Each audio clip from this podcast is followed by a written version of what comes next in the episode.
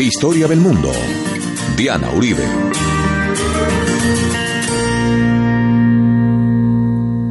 Buenas. Les invitamos a los oyentes de Caracol que quieran ponerse en contacto con los programas, llamar al 302-9559, 302-9559, nuevo teléfono, o escribir a info arroba la casa de la historia punto com, info arroba la casa de la historia punto com, o a la página web www.lacasadelahistoria.com o a las redes sociales, especialmente a Facebook. Hoy vamos a ver la Fundación de Buenos Aires. Mi Buenos Aires querido, cuando yo te vuelvo a ver, no habrá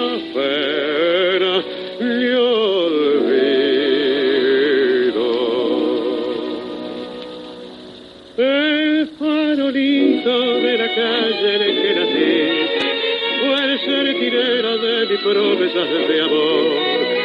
Bajo su quieta lucecita yo la vi, a mi bebé tan luminosa como un sol. Hoy que la suerte quiere que te vuelva a ver, ciudad porteña de mi único querer. Oigo la queja de un bandoneón, dentro mi pecho pide rienda al corazón. Mi Buenos Aires, tierra florida, donde mi vida terminaré. Bajo tu amparo no hay desengaño, vuelan los años, se olvida el dolor.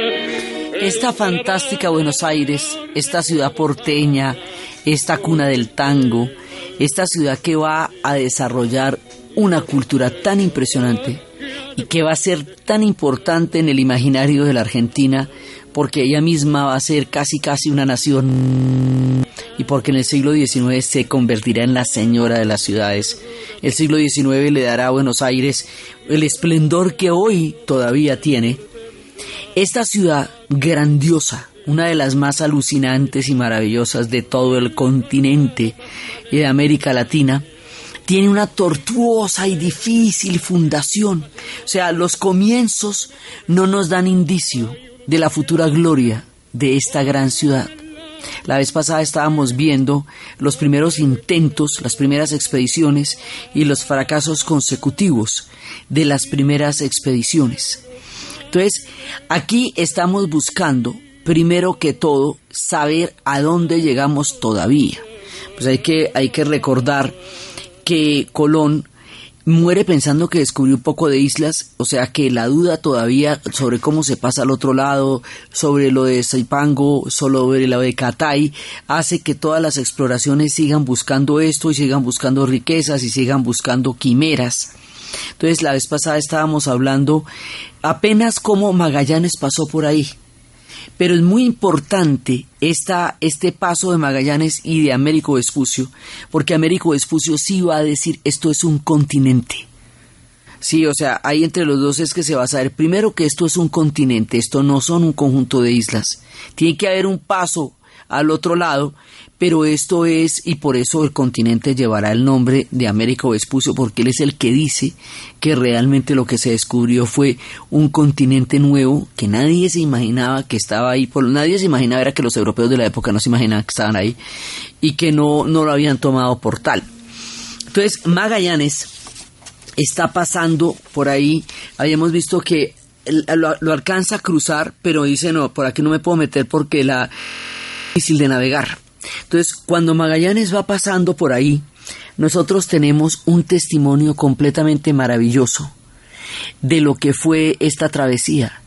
Un testimonio entrañable y divino de la forma como García Márquez empieza el discurso de cuando se ganó el Premio Nobel de Literatura por la soledad en América Latina. Dice, Antonio Pigafetta, un navegante florentino que acompañó a Magallanes en el primer viaje alrededor del mundo, escribió a su paso por nuestra América meridional una crónica rigurosa que sin embargo parece una aventura de la imaginación. Contó que había visto cerdos con el ombligo en el olmo y unos pájaros sin patas cuyas hembras se empollaban en las espaldas del macho y otros como alcatraces sin lenguas cuyos picos parecían una cuchara. Contó que había visto un engendro animal con cabeza y orejas de mula, cuerpo de camello, patas de ciervo y relincho de caballo. Contó que el primer nativo que encontraron en la Patagonia le pusieron enfrente a un espejo y que aquel gigante enardecido perdió el uso de la razón por el pavor de su propia imagen.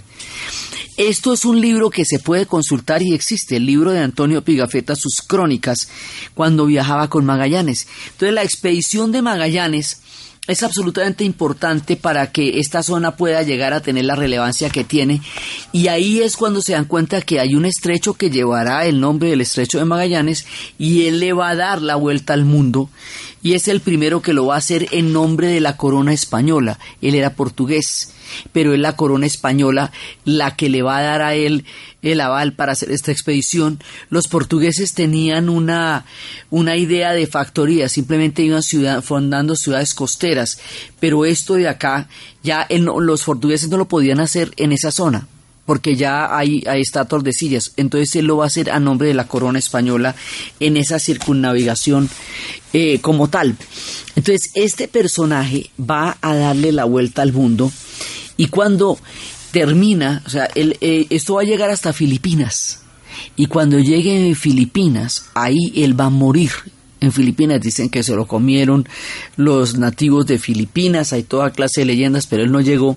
Así que la expedición de Magallanes la tiene que terminar Juan Sebastián Elcano, que es el que realmente va a, a llegar de nuevo y decir, le dimos la vuelta a la Tierra y sabemos ahora las dimensiones de la Tierra. La expedición de Magallanes nos da la dimensión de la Tierra, qué tan grande realmente es, que eso para los europeos y las exploraciones de la época era una información desconocida y valiosísima. Era una cosa absolutamente increíble. Entonces, este viaje, es descrito por Eduardo Galeano, ese 1522, Sevilla, el más largo viaje jamás realizado. Nadie los creía vivos, pero llegaron anoche, arrojaron el ancla y dispararon toda su artillería. No desembarcaron enseguida ni se dejaron ver. Al amanecer aparecieron sobre las piedras del muelle.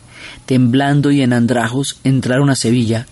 Con anchones encendidos en las manos, la multitud abrió paso atónita a esta procesión de esperpentos encabezada por Juan Sebastián Elcano. Avanzaban tambaleándose, apoyándose los unos en los otros, de iglesia en iglesia, pagando promesas, siempre perseguidos por el gentío, iban cantando. Había partido hacía tres años, río abajo, en cinco naves airosas que tomaron rumbo al oeste. Eran un montón de hombres a la aventura, venidos de todas partes, que se habían dado cita para buscar juntos el paso entre los océanos y la fortuna y la gloria. Eran todos fugitivos, se hicieron a la mar huyendo de la pobreza, del amor, de la cárcel o de la horca. Los sobrevivientes hablaban ahora de tempestades, crímenes y maravillas, habían visto mares y tierras que no tenían mapa ni nombre, han atravesado seis veces la zona donde el mundo hierve sin quemarse nunca. Al sur han encontrado nieve azul y en el cielo cuatro estrellas en cruz, la linda cruz del sur. Han visto al sol y a la luna andar al revés y a los peces volar. Han escuchado hablar de mujeres que preña el viento y han conocido unos pájaros negros, parecidos a los cuervos que se precipitan en las fauces abiertas de las ballenas y les devoran el corazón. En una isla remota cuentan habitaban personitas de medio metro de alto que tienen orejas que les llegan a los pies. Tan largas son las orejas que cuando se acuestan una les sirve de colchón y la otra de manta. Y cuentan que cuando los indios de las Molucas vieron llegar a la playa las chalupas desprendidas de las naves, creyeron que las chalupas eran hijitas de las naves y que las naves las parían y les daban de mamar. Los sobrevivientes cuentan que el sur, en el sur, donde se abren las tierras y se abren los océanos, los indios encienden altas hogueras de día y de noche para no morirse de frío. Estos son indios tan grandes, tan gigantes que nuestras cabezas cuentan apenas si les llegan a las cinturas. Magallanes, el jefe de la expedición, atrapó a dos poniéndolos unos guilletes de hierro de adorno en los tobillos y las muñecas, pero después uno murió de escorbuto y el otro de calor.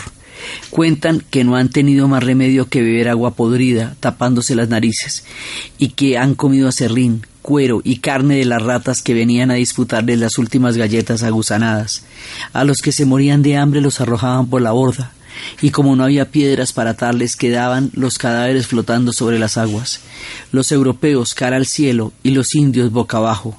Cuando llegaron a las Molucas un marinero cambió a los indios seis veces por un naipe, el rey de los oros, pero no pudo probar bocado de tan hinchadas que tenía las encías. Ellos han visto llorar a Magallanes, han visto lágrimas en los ojos del duro navegante portugués Fernando de Magallanes, cuando las naves entraron en el océano jamás atravesado por ningún europeo y han sabido de las furias terribles de Magallanes, cuando hizo decapitar y descuartizar a dos capitanes sublevados y abandonó el desierto a otros dos alzados. Magallanes es ahora un trofeo de carroña en manos de los indígenas de las Filipinas, que le clavaron en la pierna una flecha envenenada. De los 273 marineros y soldados que salieron de Sevilla hace tres años, han regresado 18. Llegaron en una sola nave quejumbrosa, que tiene la quilla carcomida, y hace agua por los cuatro costados. Los sobrevivientes están muertos de hambre, que acaban de llegar de dar la vuelta al mundo por primera vez. Esta gran travesía de Magallanes que termina Juan Sebastián Elcano, descrita por Eduardo Galeano en las Memorias del Fuego, y la fascinante historia de Antonio Pigafetta que afirmaba ver todas estas, estas grandes criaturas que nos refiere García Márquez en Cien años de soledad. Es la manera como ellos se van a encontrar con nosotros, lo increíbles que les resultamos y todo este mundo de la quimera del que hemos estado hablando que es tan importante en el primer contacto de los europeos con nosotros. Somos sus ilusiones y sus quimeras. No, no comprenden mucho tiempo tardarán en comprender nuestras realidades, siquiera sin concebirlas o imaginarlas. Pero es que el asunto es que se necesitaba que dieran la vuelta al mundo para entender la importancia del estrecho que lleva su nombre. Entonces, el tema de Américo Vespucio nos aclara que esto es un continente. El paso de Magallanes nos aclara que ahí hay un paso a otro lado, pero ahí todavía no está ni Captay ni Zipango. O sea, ya sabemos que el, por el sur no es. Y mucho tiempo después, cuando estábamos en la historia de Canadá, ya en el siglo XVIII, supimos por Vancouver que tampoco estaba por ahí el paso a Catay ni a Zipango. O sea, esto no llevaba allá. De ninguna manera no llevaba allá. Esto era una cosa completamente distinta y la ruta con los siglos se sabrá que esa no era ni por ahí era sino que se atravesó un mundo completamente diferente. Entonces, en ese mundo completamente diferente, cuando ya tienen la información de que por un lado hay un estrecho que comunica y la dimensión de la Tierra, lo grande que es, cuando ya tienen la información de Vespucio, entonces ahora sí se van a dar a fundar las ciudades, porque todo el proyecto cambia cuando se empiezan a dar cuenta de la dimensión geográfica tan grande de la que están hablando lo que se encontraron con lo que se toparon. Entonces ahí lo que eran todas estas expediciones que habían sido fallidas y ahora se vuelven un propósito y es efectivamente entrar en el proceso de fundación.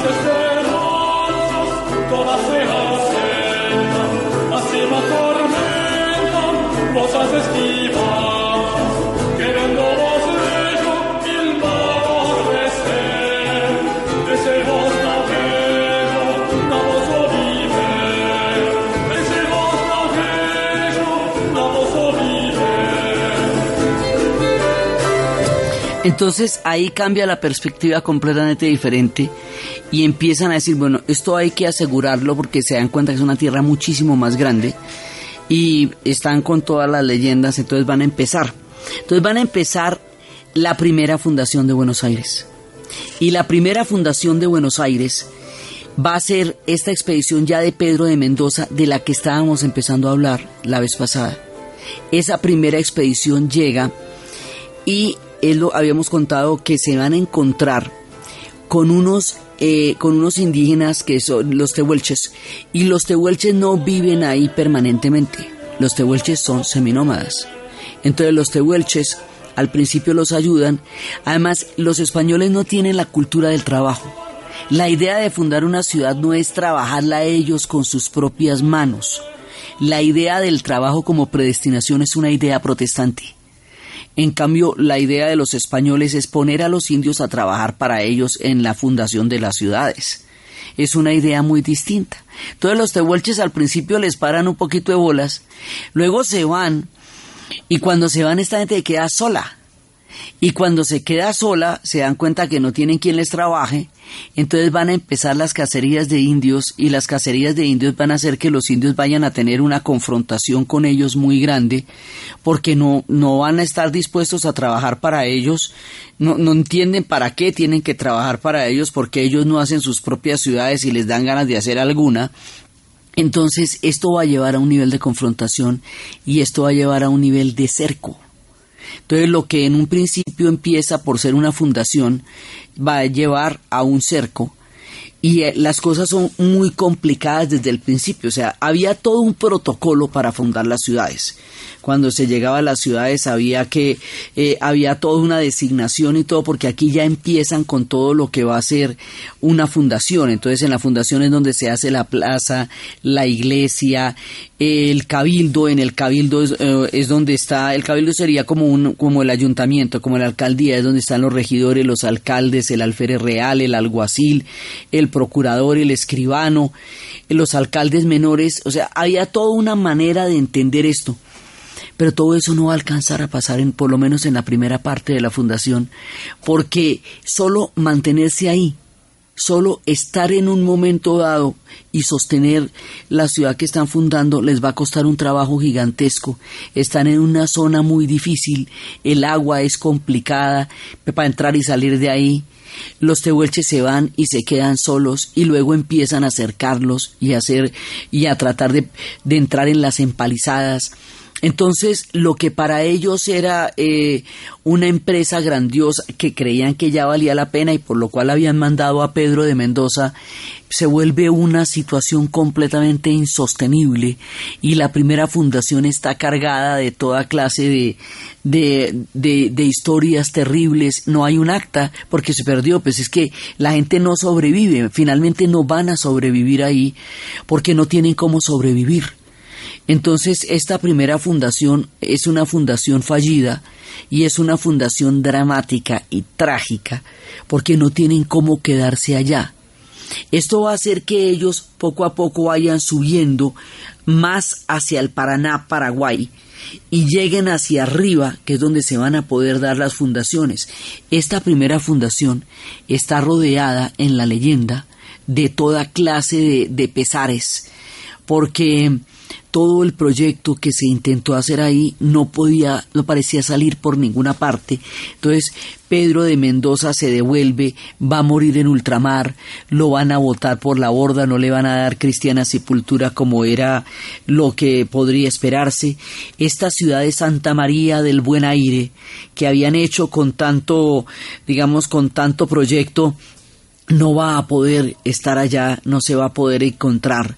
Entonces ahí van a venir unas historias que vienen de esa leyenda. Viene la leyenda de los caballos salvajes y viene la leyenda de la Maldonada, que va a ser una leyenda eh, de, de las cosas increíbles de esta época. Había muy pocas mujeres, muy, muy pocas. Y, y ya arriba en el Paraguay, pues menos, porque era muy difícil venir con las mujeres desde España, lo cual va a hacer que el Paraguay sea un mestizaje gigantesco. Aquí venían muy pocas, y una de ellas es una mujer que no va a aguantar el cerco.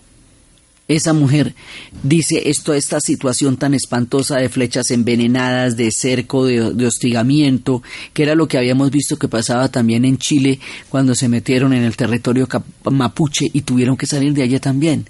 Entonces, esta mujer no se va a aguantar ese cerco y va a salir de ahí. Y la manera como ella sale y la leyenda que eso genera es lo que vamos a ver después de la pausa.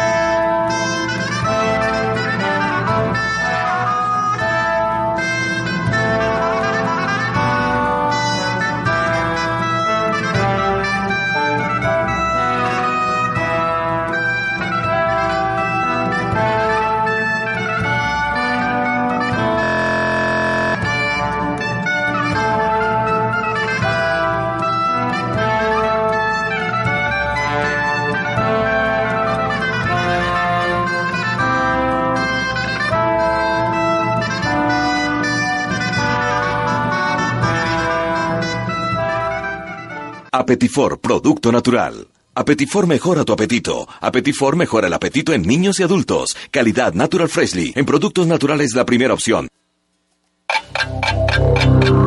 En Caracol Radio. Son las 11 de la mañana y 30 minutos. ¿Punto naturista? Gracias. Tiene Digestar Jalea con acción laxante, suave, blanda y placentera de Laboratorios Natural Freshly. Sí, señora. Tenemos la línea Natural Freshly. Digestar Cápsulas Forte y Digestar Fibra. Para otras afecciones, Apetifor, Venas Full, Gasof y Finacid. ¿Y Freshly Pause Cápsulas y Fibofor Fibra con probióticos? Naturalmente. Natural Freshly. Tratamientos científicos con productos naturales. En productos naturales, la primera opción. Con el sello del Instituto Farmacológico Botánico. Este domingo a las 11 de la noche, Nuevo Mundo de Caracol Radio. Librerías en crisis.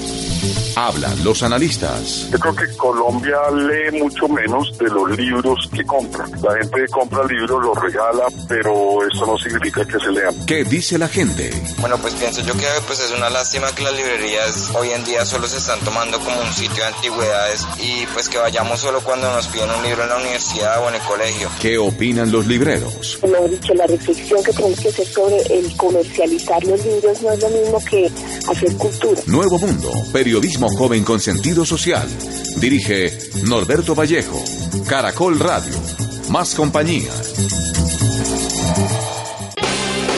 Aguardiente Néctar. Ponle actitud Néctar. Presenta en Caracol Radio Futboleros. La jugada Néctar la quieren hacer Barcelona y Sevilla hoy a las 2 y 30 de la tarde, hora de Colombia, en la final de la Copa del Rey en el Estadio Vicente Calderón de Madrid. El jugador del Barcelona, Andrés Iniesta, reconoce que su equipo está en un buen momento para alcanzar esta Copa, pero destaca las fortalezas del rival. Es un equipo que, que nos complica, nos complica las cosas, tiene creo que muchas variantes a la hora de jugar, eh, tiene muy buenos jugadores y también tiene un entrenador que, que le da mucha mucha identidad a ese equipo. Es decir, sabe, sabe a lo que juega, sabe lo que tiene que hacer cada, cada jugador en, cualquier parte de- del campo y tanto cuando va ganando cuando va perdiendo pues tienen la- las ideas muy claras de lo que tienen que hacer. Por lo tanto me espero una final dura en el sentido deportivo de- del fútbol y, y bueno, que tendremos que volver a hacer un, un partido completo para, para llevarnos este título. Bueno, yo lo veo todavía más, más peligroso, en el sentido de que han ganado, han ganado un título, tienen sensaciones muy buenas, tienen esa motivación añadida de poder disputar otro título y, y yo, yo lo veo todavía más peligroso de lo que, de lo que es, más allá de- del desgaste que puedan tener o no. Barcelona que viene de ganar la Liga Española suma 27 títulos en la Copa del Rey siendo el máximo ganador en la historia y el Sevilla que recientemente ganó la Liga de Europa ha ganado cinco Copas del Rey en total. Prohíbas el expendio de bebidas embriagantes a menores de edad. El exceso de alcohol es perjudicial para la salud. Ponle actitud a la vida con amigos en donde te encuentres. En cualquier momento del día, con actitud para que te alegres. Ponle actitud a la rumba, conecta para que te alegres. Ponle actitud, ponle actitud, ponle actitud, nectar. Ponle actitud, ponle actitud, ponle actitud, nectar, nectar. Ponle actitud a la fiesta, conectar para que te alegres. Ponle actitud. Más información en caracoldeportes.com y en Twitter, arroba caracoldeportes. Este 23 de mayo, 12 de la noche, amaneciendo a lunes,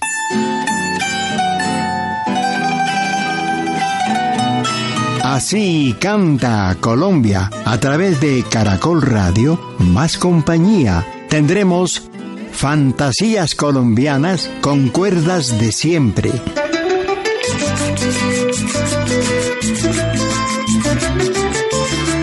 Cuerdas del ayer.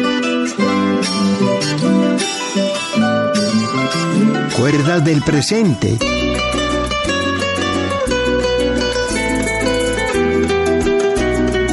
Y múltiples recuerdos.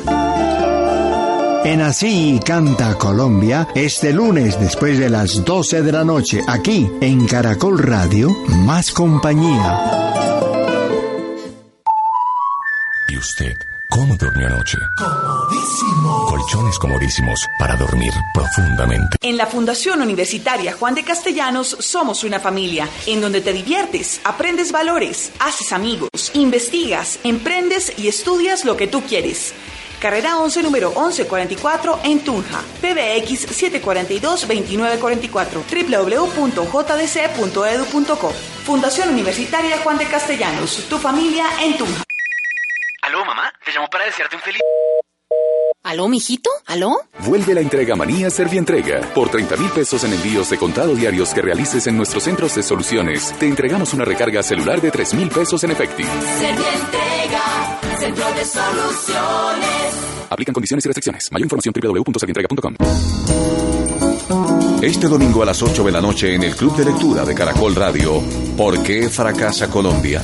Lo más reciente del escritor Enrique Serrano. ¿Es Colombia un país de mediocres? El principio de la cura es el reconocimiento del mal. Hombres desnudos. La historia de un profesor que terminó como stripper. Una novela contada por la escritora Alicia Jiménez Barlé. Es profesor de literatura se ve obligado por una serie de circunstancias a trabajar desnudándose, bailando. San Francisco de Asís. El libro que lo hará reflexionar. Del escritor Miguel Muñoz. Mi papá me decía, uno siempre debe leer biografías de hombres importantes. Club de Lectura. Dirige Norberto Vallejo. Y no se le olvide que cuando uno lee un libro, no vuelve a ser el mismo. Caracol Radio. Más compañía. Desearte un feliz... ¿Aló, mijito? ¿Aló? Vuelve la entrega manía Servientrega. Por 30 mil pesos en envíos de contado diarios que realices en nuestros centros de soluciones, te entregamos una recarga celular de 3 mil pesos en efectivo. Servientrega, centro de soluciones. Aplican condiciones y restricciones. Mayor información www.servientrega.com. En este preciso instante debe haber una madre recordando que... La niña cumple 15 este año. Al mismo tiempo, un papá está dándose cuenta que... Mi familia ya no cabe en el carro. Y no muy lejos de ahí, unos mellizos le cuentan a sus padres que... ¡Pasamos a la universidad! A todos ellos los esperamos en nuestras sucursales porque si una oportunidad es única, si una solución es urgente y si un regalo es merecido, vale la pena pedir un crédito. Ven y pregunta cuál es la mejor opción para ti. Bancolombia. Le estamos poniendo el alma. Vigilado Superintendencia Financiera de Colombia. ¿Y usted cómo durmió anoche? Comodísimo. Colchones comodísimos para dormir profundamente. Servientrega, logística oficial de la Selección Colombia, presenta la hora en Caracol Radio. En Caracol Radio son las 11 de la mañana y 38 minutos. Servientrega presenta La Barra Tricolor.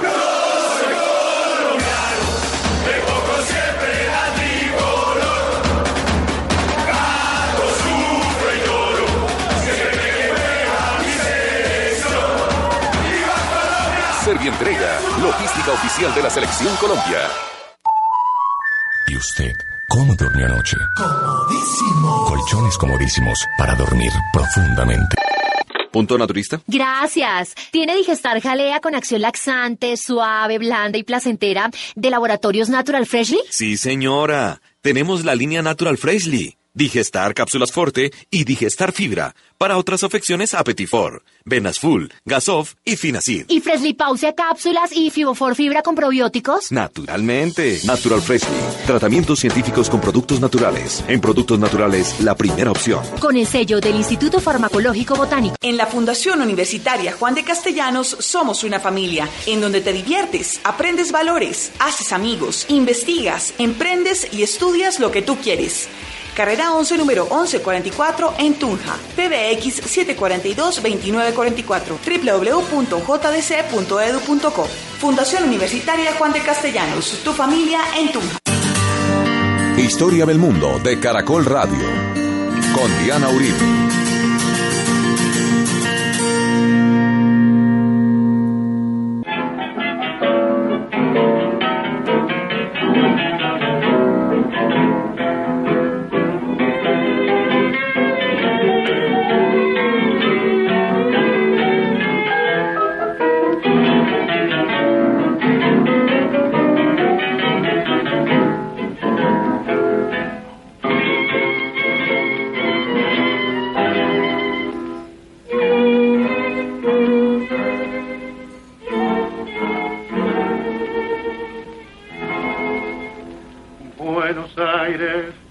La reina del plata. Buenos Aires, mi tierra querida. Escucha mi canción.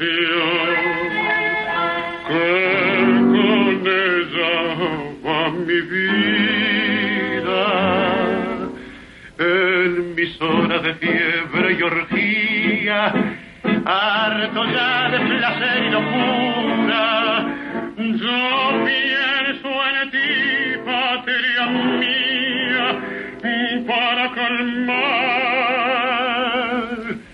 mi amargura.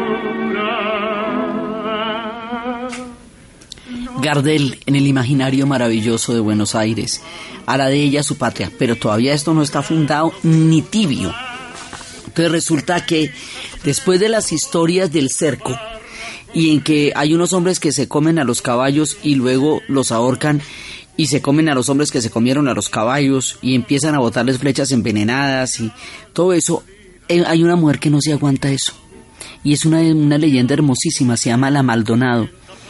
Dicen, cuenta la leyenda que en 1536, en el momento en que estamos en la fundación de Buenos Aires por Pedro de Mendoza, y cuando la ciudad es rodeada con, y empiezan a haber amenazas de castigos terribles a los habitantes que intenten salir del cerco. Las autoridades quieren asegurar que se queden dentro de, dentro de la empalizada, digamos, donde está la ciudad, pero la comida se termina y entonces una mujer española, la Maldonada, no quiere esa suerte y cruza el cerco y se escapa de la ciudad. Y en el camino encuentra una cueva y la cueva lo lleva a un arroyo y ahí está cansada y hambrienta y se desmaya. Entonces en la oscuridad surgió una feroz hembra de puma que dejó caer junto a la mujer un pedazo de carne que le había sobrado. Cuando la Maldonada despertó, se comió esa carne y al rato sintió un rugido desgarrador que la sobresaltó. Se asomó a la cueva y vio que la puma estaba echada y estaba a punto de dar a luz. Como el parto parecía difícil, la Maldonada ayudó a esta madre adolorida, y los rugidos del animal se convirtieron en mansos rezongos y terminó lamiendo cariñosamente a los dos flamantes cachorros que nacieron en buen estado de salud. La mujer permaneció quieta mirando esa escena conmovedora. Poco después los indios que merodeaban cerca del arroyo se sorprendieron al ver a la mujer, la puma y las crías pasando juntas y de inmediato empezaron a respetar a esa mujer que no le temía a las fieras. Entonces un día en que la Maldonado estaba sola, ya no estaba protegida ni por las fieras ni por los grupos de indios, fue capturada por los soldados españoles que estaban aventurándose en busca de alimentos. En la ciudad la enjuiciaron por haber traspasado el cerco de protección, por la transgresión de haber salido del cerco, y le impusieron una condena brutal. La ataron a un tronco al costado del arroyo para que se la comieran las fieras. Allí permaneció la Maldonado hasta que llegó la noche. El rugido de un animal salvaje pareció anunciarle un terrible final, pero luego en la sombra vio a dos fieras que estaban en una lucha y una de ellas, la que salió victoriosa, se acercó a ella con brillantes ojos de fuego. La mujer que esperaba la muerte sintió de pronto la caricia de la lengua áspera que le lamía los pies. Al cabo de tres días, los españoles volvieron al arroyo. Encontraron a la mujer custodiada por una puma, que los atacó en cuanto se acercaron tuvieron que hacer disparos al aire para ahuyentar al animal. La condena no se cumplió. Si las fieras no habían podido, ningún hombre lo intentaría. Desataron a la Maldonado y la perdonaron. Entonces, todas estas leyendas se tejen alrededor de esta fundación y después, cuando va a, cuando va a morir Pedro de Mendoza, entonces Juan de Ayolas es el que lo va a reemplazar y él es el encargado, digamos, de, de, seguir adelante. Y después de Ayolas, dicen que Ayolas fue el primero de los europeos que se aventuró en el Chaco, que fue el que se metió en el Gran Chaco. Siguió con esto, pero luego se metió en el Gran Chaco. Y después viene otro personaje que se va a llamar Domingo Martínez de Irala. Domingo Martínez de Irala ordena oficialmente abandonar la ciudad y dejarla ahí. Entonces la primera fundación de Buenos Aires pasa por todas estas tragedias, por el cerco, por el abandono. Los caballos que sí sobrevivieron se volverán parte de los caballos salvajes de la pampa. Y los, y todos los pueblos que estaban alrededor se fueron y esto quedó abandonado en el olvido. La primera fundación en todas estas desdichas pasa apenas un año de 1536. Entonces dicen por allá no es. Esto no, eso, digamos, abandonemos esa ciudad, deje así, mejor dicho, deje así. Eso está muy, muy difícil de poder hacerlo. Entonces se van por arriba, por arriba, por el Paraná, por el Paraguay, Paraná, y van a fundar la Señora de las Ciudades la que sí se puede, la que sí es viable y la que sí va a tener desde entonces una, una gran eh, perspectiva histórica, sobre todo en esta primera época de las fundaciones, esa ciudad se llamará Asunción. Y esa ciudad de Asunción, ahí sí hay un combo, ahí están los guaraníes Sí, el mundo del pueblo guaraní está al lado, hay asentamientos, las condiciones geográficas son completamente diferentes, todo el, protocolo de la fundación de la ciudad sí se va a cumplir. De ahí en adelante los protocolos de las fundaciones de las ciudades serán la manera como están hechas las ciudades en América Latina. Por eso las películas del cine latinoamericano se ven tan parecidas unas de las otras, porque tenemos el mismo esquema de fundación de ciudades, que lo mismo lo vamos a ver desde Villa hasta Asunción. Eso, digamos, e, es, era una manera como se, se hacía, se ratificaba cómo iban a ser la arquitectura de las ciudades y su fundación. Entonces, Asunción, la señora, sí queda fundada en medio del mundo de los guaraníes y todas estas historias se entremezclan las unas a las otras porque es más adelante y desde los asentamientos en Asunción que se va a poder volver a intentar fundar Buenos Aires. Entonces por eso nos toca saber historias de Magallanes y de Nuestra Señora de la Asunción y de todo el mundo para poder lograr volver a fundar otra vez la ciudad. Entonces allá arriba, en medio de los guaraníes, la señora de las ciudades sí empieza a conocer los días que para el Paraguay traerán una gran cantidad de historias.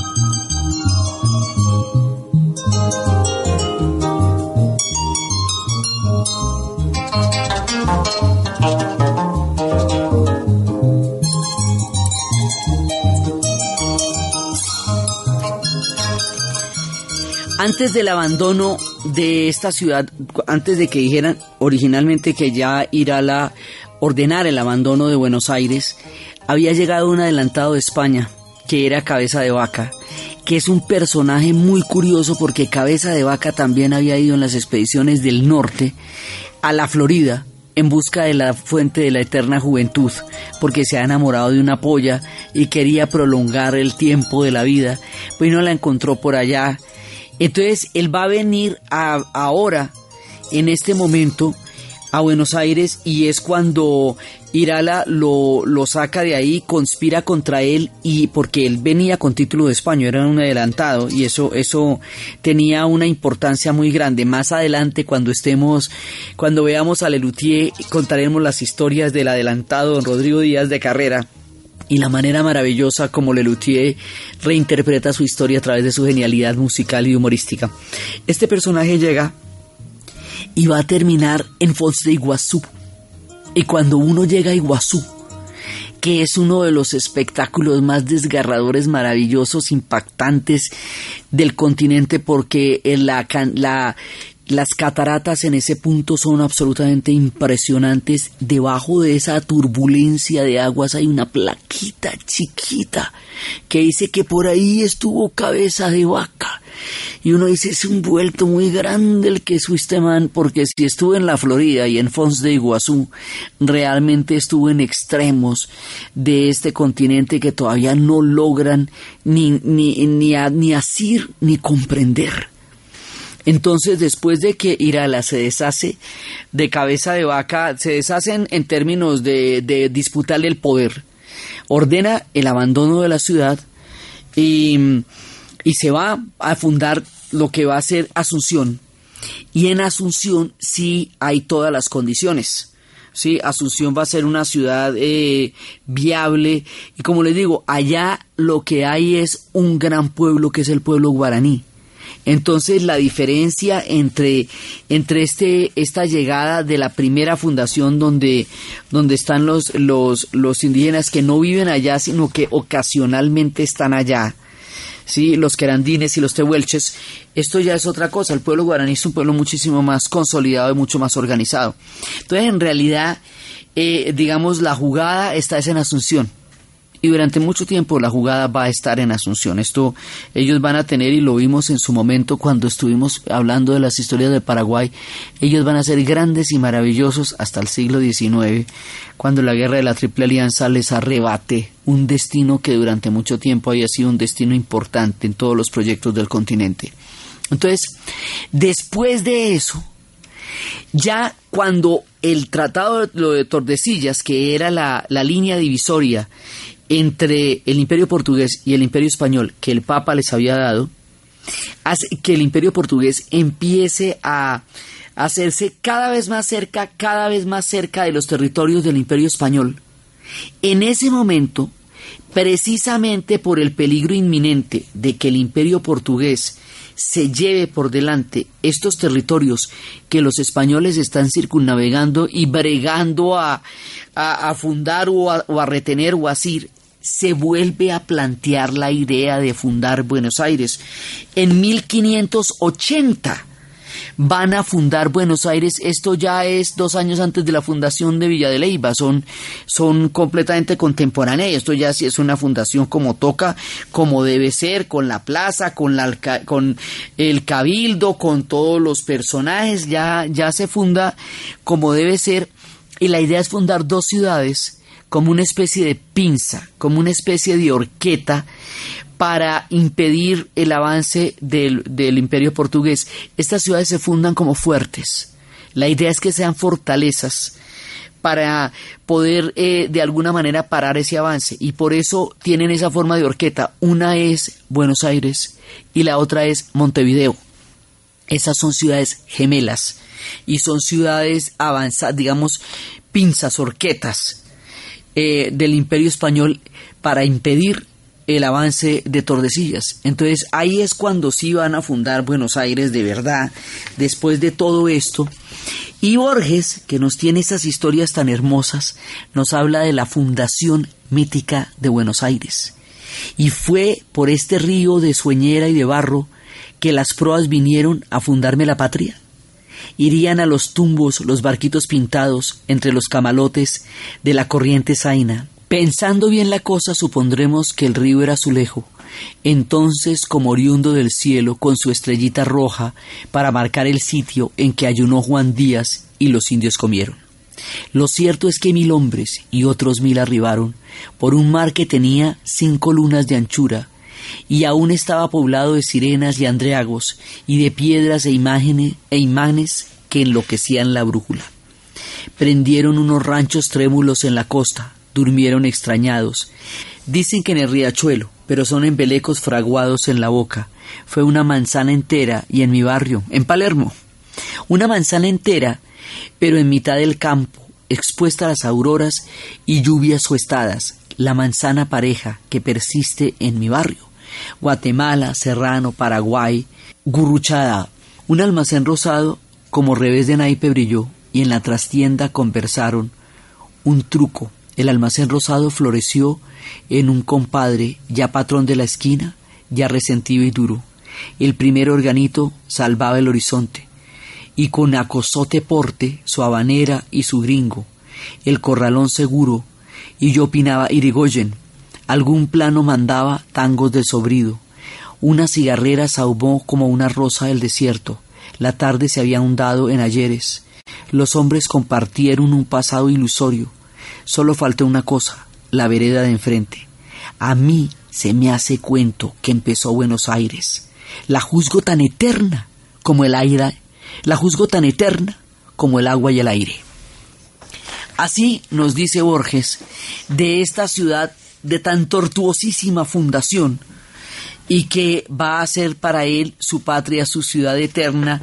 Fíjese que poco a poco en el imaginario de Buenos Aires una cantidad de, de, grandes hombres van a tener en ella una noción de patria, la noción de Borges, la noción de Gardel, y eso que hasta ahora estamos empezando, porque más adelante, pasando por los Cadillacs y por Soda Stereo, todo el mundo tendrá en esta gran Buenos Aires un imaginario maravilloso, de Piazzolla, eh, la, la balada para un loco, o sea, una de las ciudades que más dedicadas canciones tiene es Buenos Aires. Sí, es una de las ciudades míticas, maravillosas, que conocerá los esplendores más grandes mucho tiempo después en el siglo XIX. Buenos Aires conocerá una grandeza y todos los rezagos coloniales de estas primeras fundaciones van a quedar arrasados para crear una ciudad completamente distinta. Por eso ella hoy no tiene las huellas de los tiempos coloniales españoles porque la historia que la va a hacer grande a ella va a ser la historia del siglo XIX que va a tener mucha influencia inglesa y otro tipo de, de culturas europeas van a estar allá.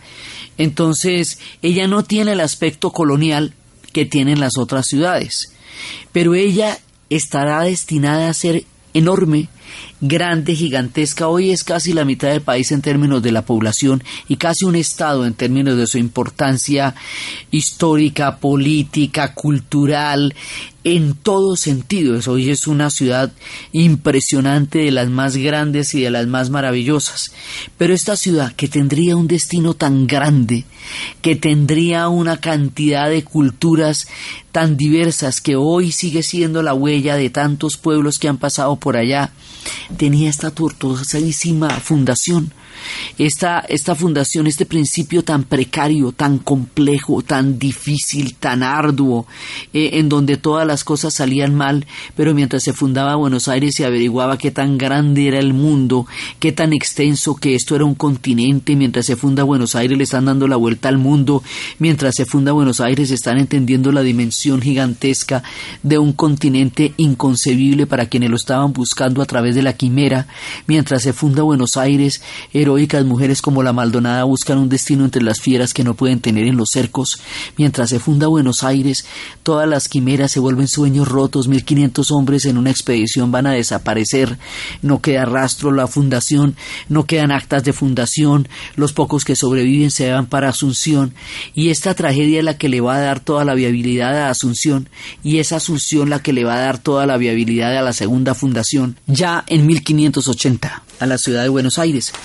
Entonces, así, con esta historia vamos a fundar una parte importantísima, porque A la postre, aquí van a ser casi casi dos países, o sea, la Argentina como tal y Buenos Aires como ciudad. Pero había que empezar así, desde el principio, desde lo precario, desde el comienzo, para dejar una ciudad, ahora sí, ya fundada, de la cual derivaremos una enorme grandeza. Pero todavía falta para que lleguen los mejores tiempos. Por ahora la dejamos ahí, fundadita, de esta manera. Entonces, desde los espacios de la leyenda de la Maldonada, de la patria de Borges, de la patria de Gardel, de todo el imaginario maravilloso que esta ciudad va a crear en el futuro, que contrasta con la tremenda precariedad de sus dobles fundaciones en tiempos ignotos de una geografía salvaje que ahoga las quimeras en toda clase de tragedias, para generar algo que después sería grandioso y al principio era un espejismo roto y sumamente difícil siquiera de recordar en la narración de Ana Uribe. En la producción Jessy Rodríguez y para ustedes, Feliz fin de semana.